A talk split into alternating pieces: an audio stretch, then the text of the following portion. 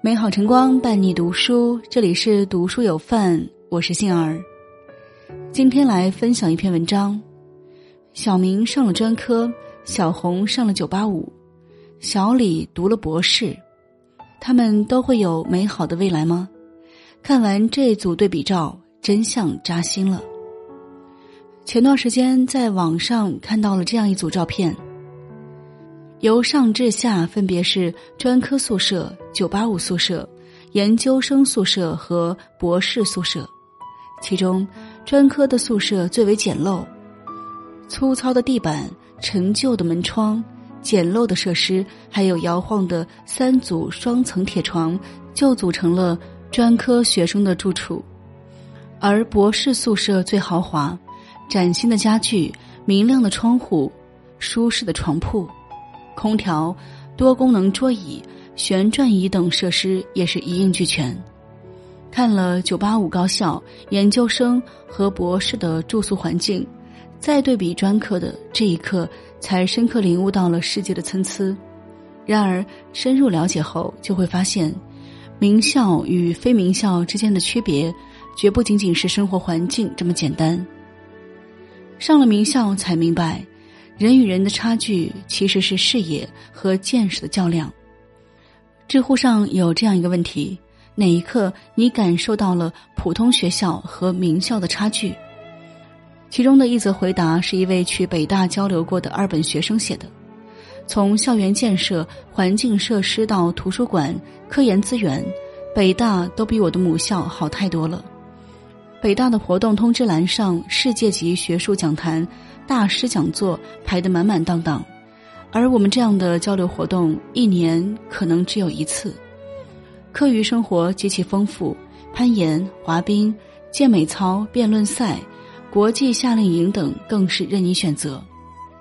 心理学上有个词叫“隧道视野”，指的是当一个人处于隧道之中，视野自然会被限制在狭窄的区域之内，而名校。往往能够给你提供一个更宽阔的平台。当你站在平台之上，开茅塞、出笔剑、得新知，自然能找到最优选择的那条路，能看到比别人更远的未来。前段时间看到了这样两则新闻：第一则是考研报名人数不断增长，从二零二零年的三百四十一万到二零二一年的三百七十七万，有专家预计。二零二二年的报考人数将突破四百万大关，而第二则是西北农林科技大学的一个女生宿舍全部保研至九八五名校，宿舍六人分别被北京大学、武汉大学、军事科学院、西北农林科技大学等顶尖名校录取。当别人还在千军万马过独木桥的时候。为什么他们却已然赢得了先机？答案其实很简单，身处九八五名校的他们，一早就意识到，大学绝不是用来混日子的，因此从大一开始，他们就不断提升技能，为保研做准备。四年下来，六个人平均学积分八十八点八，发表 SCI 和核心期刊论文共五篇。获得国家级、省级、校级奖项和证书五十余项，三年累计获得奖学金高达八万余元。也正是这些成绩和荣誉，让他们提前获得了继续深造的入场券。而那些非名校的孩子呢？以我自己为例，我本科是一所非九八五二幺幺名校，进了大学，我和周围人基本都是浑浑噩噩的。从来没有人告诉我们要未雨绸缪，而我们也乐得悠闲自在。直到临近大四，才惊慌失措的发现，无论是找工作还是考研，我们都毫无胜算。老话说：“高手下棋，走一步看三步；新手下棋，走一步看一步。”见识超绝的人，总能把握时机，从而驾驭生活，掌握自己的命运。一所好学校带给孩子的绝不仅仅是资源和平台，而是高级的思维方式和更宽广的见识和格局。而人生，说到底，其实就是一场视野和见识的较量。进入好学校之后，你才会发现，一个人只有看得够远，才能走得更远。人生这盘棋，我们首先要学的不是技巧，而是思维。这就是名校背后的价值。名校与非名校之间的最大差距，其实在课堂之外。前几天在网上看到这样一张图片：晚上八点三十六分，华中师范大学的食堂里依旧挤满了埋头学习的学生。拍摄者不禁感叹道：“没有一个人在食堂里吃饭的，全都在学习，已经这么卷了吗？”可事实上，这就是名校学生的日常。在清华大学，已经下课二十多分钟了，却没有几个同学离开，而是站在讲台周围和老师讨论着有争议的问题。北京大学距离打上课铃还有一段时间，可教室里却已经坐满了学生。浙大学霸胡一杰曾因一张作息表走红网络，每天六点起床，十二点半入睡。上课之余，不忘练习听力、复习微积分、高数；课余时间还尝试过驾驶轻型飞机，学过潜水，甚至成立了自己的服装潮牌。看了名校生的课余生活，再来看看非名校生的情况。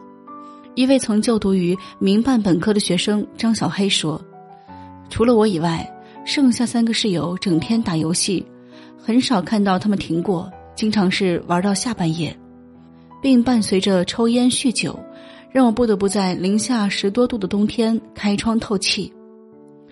过去在高职当老师的网友独钓寒江雪则写道：“每次上课二十分钟还不来的，就是躺床上或者在宿舍打游戏。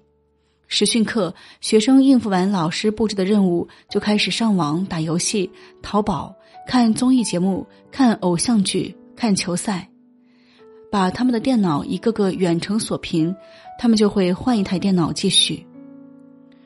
名校生的世界里没有上课和下课之分，哪怕是课余时间，他们大部分的时间和精力依旧用在努力拼搏、提升自己上。清晨，你刚结束最后一把游戏，躺回被窝里，他们已经开始晨读、跑步。午休时间，你睁开眼。叫舍友帮你带午饭，他们则敲下了小论文初稿的最后一个字符。晚上，你躺在床上刷视频，图书馆的灯光却还在为他们点燃。一时半刻或许看不出差距，但到了毕业的时候，名校生和非名校生之间已经出现了不可逾越的鸿沟。有句话说得好，人与人的差距，主要是业余时间拉开的。其实，哪有什么名校光环？真正的光不是学校给的，而是那些努力上进的孩子从一件件小事一天又一天点燃的。一旦踏入名校，你的下限就已经超过了很多人的上限。经常能听到孩子抱怨：“读大学有什么用呀？”有的人高中都没毕业就去当网红做直播。现在还不是赚了大把的钞票？博士毕业也有找不到工作啃老的，九八五、二幺幺的名校生，还有去卖猪肉送外卖的。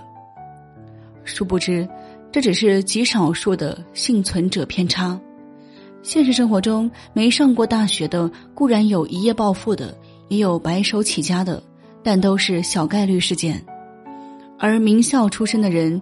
想要获得成功，概率却比普通人更高。看看二零二零中国高校毕业生薪酬指数排名表就知道了。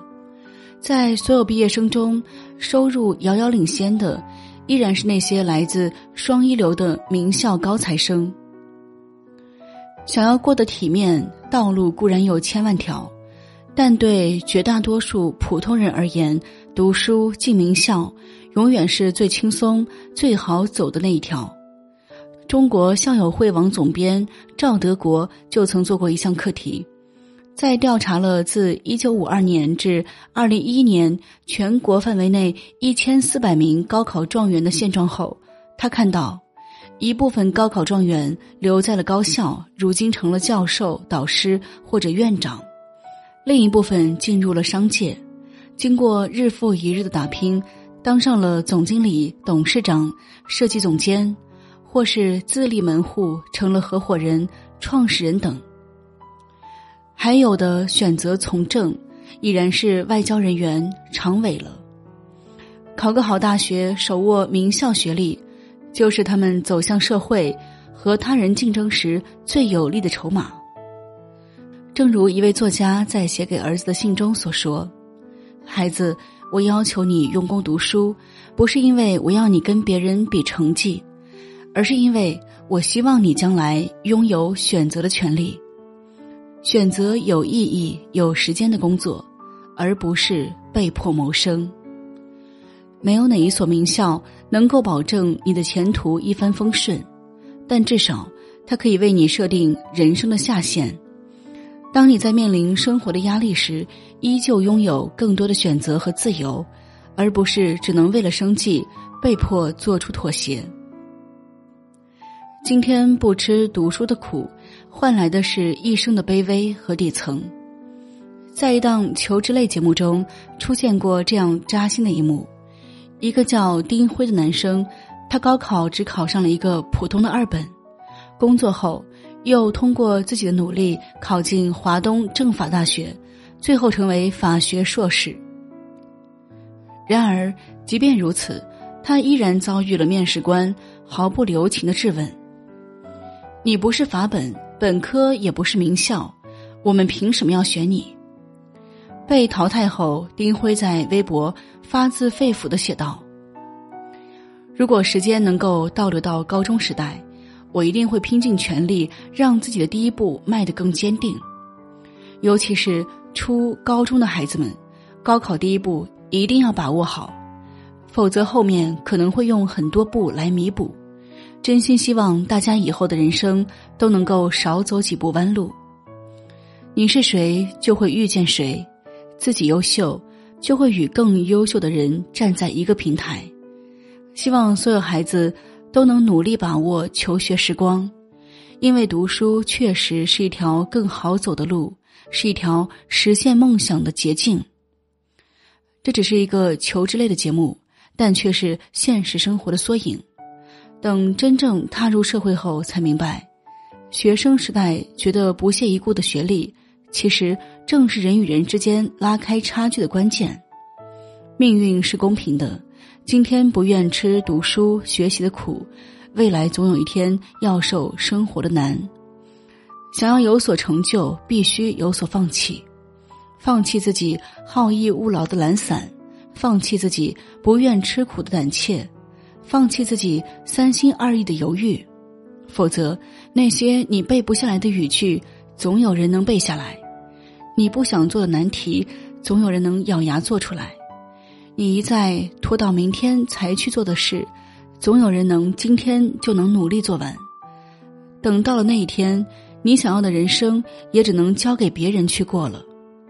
所以，孩子，请一定要把自己逼进名校，别忘了那些闪闪发光的人，都是能够坐在冷板凳上，日复一日将青春交付给书本的人。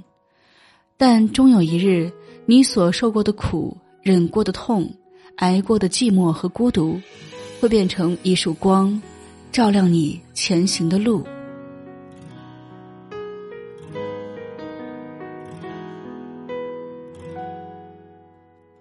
好了，文章与各位听友分享到这里，幸而感谢您的守候和聆听。如果文章对您有所启发，欢迎转发分享。最后，幸儿把一首好听的早安歌曲送给大家。我们相约明天，不见不散啦！